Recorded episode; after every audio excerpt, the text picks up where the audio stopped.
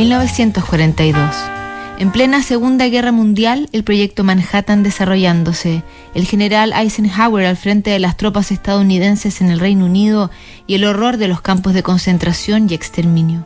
Miles de hombres se listan para llegar hasta el frente de batalla y luchar por sus respectivos países.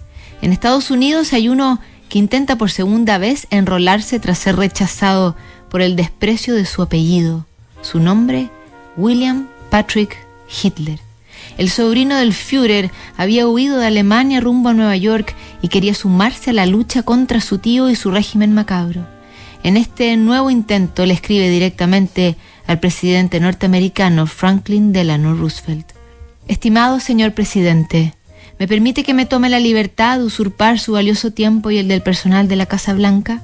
Consciente de que la nación pasa por días críticos, si me atrevo a hacerlo, es porque solo desde las atribuciones exclusivas de su alto cargo se puede decidir mi difícil y singular situación. Soy el sobrino y único descendiente del desacreditado canciller y líder de Alemania que tan despóticamente pretende hoy esclavizar a los pueblos libres y cristianos del mundo entero.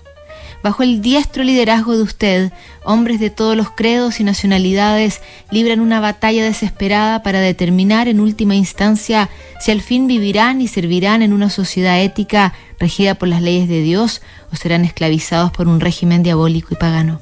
Señor presidente, le presento respetuosamente esta petición para preguntar si me será permitido sumarme a ellos en su lucha contra la tiranía y la opresión.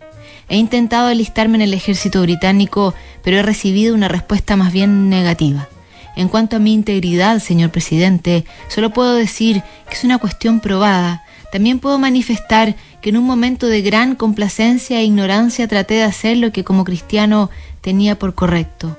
Prófugo de la Gestapo, advertí a Francia a través de la prensa de que Hitler tenía previsto invadirla ese mismo año. De igual modo, puse sobre aviso al pueblo británico por los mismos medios de que la llamada solución de Múnich era un mito que traería terribles consecuencias. A mi llegada a Estados Unidos, informé de inmediato a la prensa de que Hitler soltaría un Frankenstein contra la civilización ese año.